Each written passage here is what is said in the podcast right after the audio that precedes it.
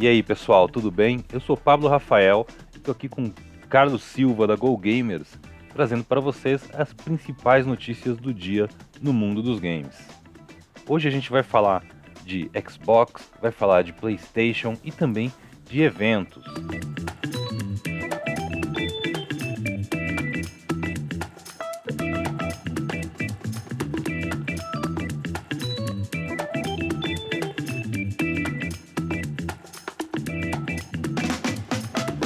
A Microsoft divulgou os resultados do primeiro trimestre de 2021, com uma receita de 3,53 bilhões de dólares, um crescimento de 50% na divisão Xbox em comparação ao mesmo período em 2020. As vendas de jogos nas plataformas Xbox tiveram um aumento de 50%, enquanto os serviços e conteúdo, como assinaturas do Game Pass e vendas de DLCs, apresentaram um crescimento de 34% em comparação ao mesmo período no ano passado. Tá tudo no azul, né? Ou no verde, talvez no caso do Xbox. E é interessante ver que a demanda pelos novos consoles Xbox Series X e Series S continuou em alta no começo do ano, levando a marca a vender 232% mais consoles do que no primeiro trimestre de 2020. É bom lembrar que a Microsoft ela não divulga os números, a quantidade exata de unidades de consoles vendidos já praticamente desde o começo da geração passada, né? Mas ainda assim, a gente vê que o Xbox Series S, Series X está vivendo um momento de, de, de começo de geração muito bom na empresa. E olha que tem pouca pouco produto no mercado, né, Pablo? Se a gente for olhar aí a demanda hoje pela busca por, por Xbox, até PlayStation mesmo, né? Ela tá. Não tem, né? Se a gente for pensar nesse sentido. Então, até imagino que por conta de tudo que está acontecendo no cenário econômico, produção de produtos e tudo mais, eles ainda poderiam ser maiores se a gente tivesse em outros padrões aí de produção e tudo mais. Mas com certeza, ah, em algum momento eles devem retomar um pouco isso, mas mostra que o produto está aí, né? Vendendo super bem alinhado com o Game Pass, isso ajuda muito, né? faz com que o console seja aí um dos mais interessantes nesse sentido de nova geração. É, é, isso que você apontou é real, assim, a gente tem um grande, acho que um dos setores que foi mais impactado pela, pela pandemia, pelo, pelo, por todos os problemas, tem sido justamente o setor de, de produção de componentes, de semicondutores, de microchips, que são usados uh, no Xbox, no PlayStation, em placa de vídeo, em todo tipo de, de equipamento eletrônico, né? Isso, junto com todos os problemas de logística que, que, que essa situação causa, realmente tem feito com que a oferta de, de novos consoles seja inferior à demanda, né? Ou seja, todo mundo está em casa, todo mundo está querendo jogar videogame, pô, vou comprar esse videogame novo, mas não acha ele na loja. É, desde o lançamento tem sido um, bem, bem atípico, né? Você, no, no, nos primeiros meses, você conseguia um PlayStation ou um Xbox Series X você tivesse feito a pré-venda meses antes. É muito, ainda é muito difícil chegar numa loja e encontrar um console desses para vender. Vamos ver se isso muda ao longo do ano. Agora, um ponto bem legal aqui, Carlão, é essa questão realmente do Game Pass, da venda de conteúdo digital. A gente já, já falou algumas vezes sobre esses serviços né, de, de assinatura, de distribuição de jogos, mas é muito interessante como a Microsoft mesmo ela não sendo há muito tempo a, a líder do, do, do segmento de, de, videogames, aí, de consoles domésticos, ela sempre teve uma monetização muito boa. E esses números agora do primeiro trimestre mostram que isso só tende a aumentar. Né? É, inclusive é o que a gente vem comentando já algumas vezes, inclusive aqui no Brasil, né? sobre como o, o consumo de conteúdo de jogos tem crescido. Bom, e falando de vendas ainda, agora a gente entra na Sony, né? A Sony também anunciou alguns números e eles já venderam 7,8 milhões de PlayStation 5, né? Esses resultados fazem parte da divulgação dos resultados trimestrais da divisão PlayStation, que foram anunciados é, recentemente, falando especificamente do console do PlayStation 5, né? Até o final de 2020, a quantidade de PlayStation 5 que foi vendida era de 4,5 milhões de unidades, então nos primeiros meses, a base instalada aumentou em 3,3 milhões. Né? A queda pode ser explicada aí pela dificuldade de encontrar o console nas lojas, é o que a gente estava falando, né? essa escassez de componentes na indústria tem impactado todo o mercado é, como né, o mercado como um todo quando a gente fala de produção de hardware mesmo né? então aí impacta Xbox e também, consequentemente, o PlayStation. E nesse último ano, nessa divisão de PlayStation, teve um aumento total de assinantes também na PS Plus, alcançando 47,6 milhões de usuários pagantes, 14,7 a mais do que o começo de 2020 e um faturamento aí de 25 bilhões, 20% desse valor é de venda de hardware, enquanto a venda de conteúdo digital, jogos, DLCs e microtransações corresponde a 34% do valor. Né? O que é interessante porque a gente olha aqui hoje, quando a gente está falando de plataforma console, existe essa combinação, né? Hardware versus conteúdo. Hoje as duas grandes empresas olham muito isso. Exato. Claro que o Xbox ele está muito na frente nesse sentido como serviço, né? Mas como que a Sony também já tem um modelo olhando é, principalmente essa, essa conta dividida um pouco aí né, na questão de conteúdo versus hardware também. Né? É, a grande questão para mim é que uma PlayStation, ela, a estratégia dela depende de um fluxo contínuo de, de jogos que você só vai encontrar ali, né, para justificar uh, que você compre esses jogos ao invés do de um serviço como o, o Game Pass. Ou seja, e, e tem funcionado. Eles tiveram uh, o, o Demon Souls Remake e o Homem-Aranha do Miles Morales no lançamento. Eles terão agora no final do mês o Returnal, tem o novo Ratchet Clank vindo aí. A, a Sony tem conseguido trabalhar esse cronograma de lançamentos dela. Vamos ver se eles conseguem também uh, aumentar essa oferta de, de mais conteúdo que a gente, como a gente viu agora há pouco, tem dado muito certo para a Microsoft.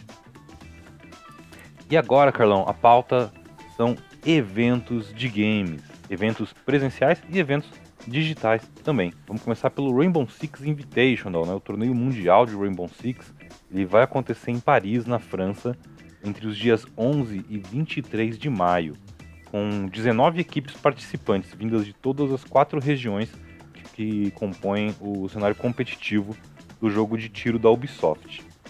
Tava até recentemente em dúvida se as equipes brasileiras poderiam participar do torneio. Inclusive, na real, até o começo do ano tinha uma dúvida se aconteceria esse torneio esse ano. As autoridades francesas elas aprovaram a participação das equipes brasileiras no torneio, desde que seguissem medidas de segurança sanitária adicionais, além daquelas que todos os times vão estar sujeitos por causa da pandemia de Covid-19. O Invitational não vai ter plateia ao vivo e todos os participantes eles vão ter que seguir medidas de distanciamento social durante o torneio.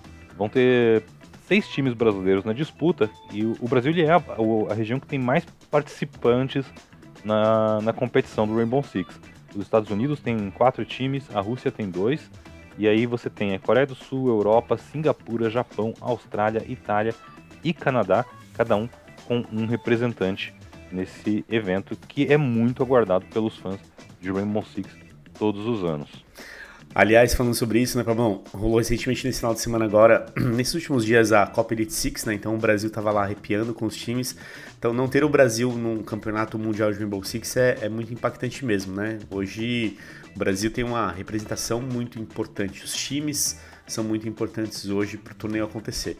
Mas a gente tem essas consequências da pandemia, né? Que elas acabam impactando e são coisas que vão além do controle do que a gente tem. Né? Então, acho que são caminhos que estão sendo encontrados para realizar alguns desses eventos, né? Fora do Brasil, é, mas com essa preocupação ainda da pandemia acontecendo. Então, tudo isso de alguma maneira, uh, enfim, são adaptações, né? Acho que o mercado de games ele também se adapta nesse sentido para manter a atração, o evento para os fãs e para quem quer acompanhar e tudo mais, de alguma maneira, né? Então acho que faz parte da regra do jogo e acredito que a gente vai continuar muito nessa linha com os torneios que vão acontecer mundialmente até o final do ano, com certeza.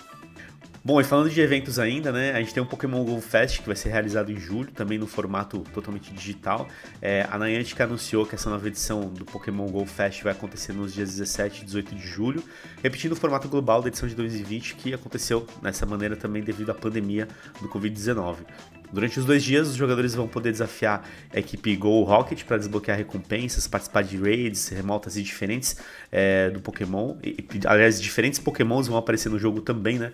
É, com atividades para manter a comunidade engajada, mesmo à distância. Para quem não sabe, Pokémon Go ele é gratuito, está tá disponível para todas as plataformas Android e iOS e até hoje é um sucesso. Estamos falando de Pokémon, né? Uma franquia que está há muitos anos, tem uma base de fãs gigantesca e o Pokémon Go, né? Não é diferente nesse sentido, mesmo no celular. Pokémon Go Fest é um evento que, assim, acho que de todos os eventos de videogame que a gente pode imaginar, foi, acho que o evento que eu imaginei, nossa, acabou, morreu.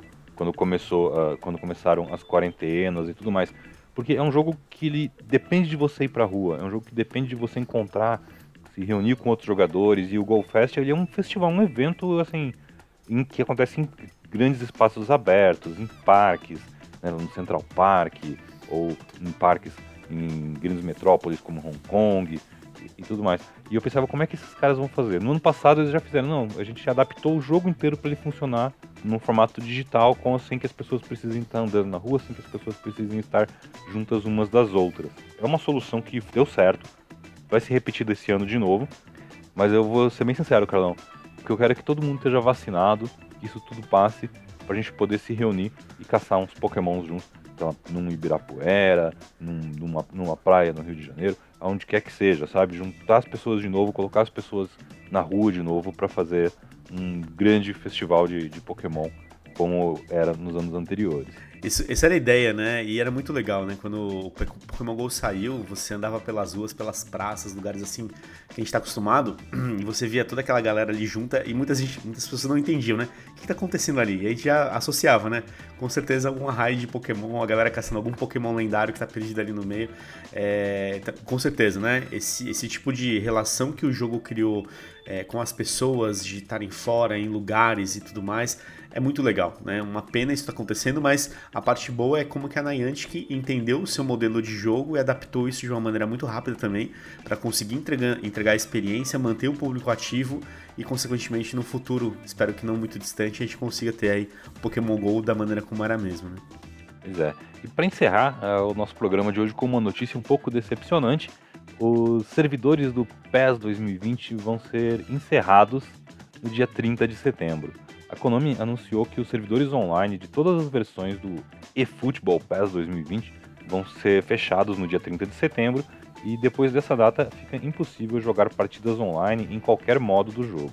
As moedas MyClub e GP também perderão a validade assim que os servidores forem fechados, e não será possível transferir esses créditos para o jogo gratuito PES 2021 Lite. A Konami recomenda que os jogadores que têm moedas do PES 2020 utilizem esses créditos, gastem tudo, antes dos serviços online serem descontinuados.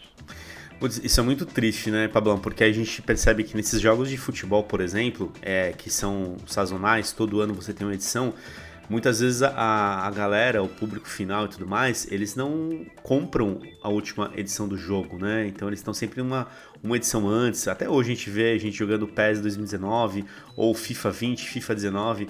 E quando você faz isso, né, você com certeza você tira uma parcela do seu público. Enfim, provavelmente deve ter algum tipo de estudo da Konami para tomar essa decisão, mas que é ruim quando a gente pensa no consumidor, porque principalmente no Brasil é, existe um público hoje consumidor de catálogo, né? E o catálogo é aquele jogo que não está mais na lista de lançamentos, que foi lançado há seis meses, até um pouco, um pouco de tempo maior, mas que está aí, né, sendo oferecido para o público. E, e não ter o serviço é uma pena, acaba prejudicando com certeza. É, esse produto que está na prateleira da, da loja, ele acaba perdendo muito do, do valor dele, né? Porque um, muitos elementos do jogo dependem da, da infraestrutura online, dos servidores da empresa. É, e é, eu acho curioso, porque eu pensei, nossa, mas já vai fechar. Aí eu descobri, pesquisando sobre o assunto, que o, o ciclo dos servidores do PES, da Konami, ele realmente é mais curto do que, por exemplo, os do, do FIFA, que é o concorrente, né? Tanto que eu tava vendo que muitos FIFAs que eles chamam de legado lá fora, que é o catálogo aqui no Brasil, que, iria, que é o tipo 16, 17, acho que até o FIFA 19, só este ano, é, e acho que bem próximo agora da data que a gente está gravando, é, vão ter os servidores desativados. Ou seja, jogos que têm 5, 6 anos aí de, de de mercado, que já tem. A gente tá na edição 2021 já, né? Os jogos, esses jogos anteriores continuam tendo suporte por muitos anos. Sei que isso depende, óbvio, de ter uma base de jogadores ativa e tudo mais, mas é como você disse, para quem tem o jogo para vender, para quem ainda está jogando a versão mais antiga, é complicado, né? É uma situação realmente delicada. Poxa, imagina se a pessoa não, não, não, não escuta o GGApp, não sabe que esses servidores vão ser desligados e vai lá no dia 29 de setembro e compra um monte de, de, de, de MyPlay, é, MyPlay lá, de moedinhas do PES. Vai ser chato. Boa. Bom, é isso aí, galera. Obrigado por você que nos acompanha aqui todos os dias. É, acompanhe mais notícias também no GoGamers.gg, nos nossos canais sociais. Todos os dias estamos por lá contando um pouco mais sobre o mercado de games, as novidades, tudo que está acontecendo. Fica ligado também na pesquisa Game Brasil, que ela foi lançada recentemente. A gente também está publicando algumas coisas novas e algumas novidades. É isso, valeu, até a próxima aí.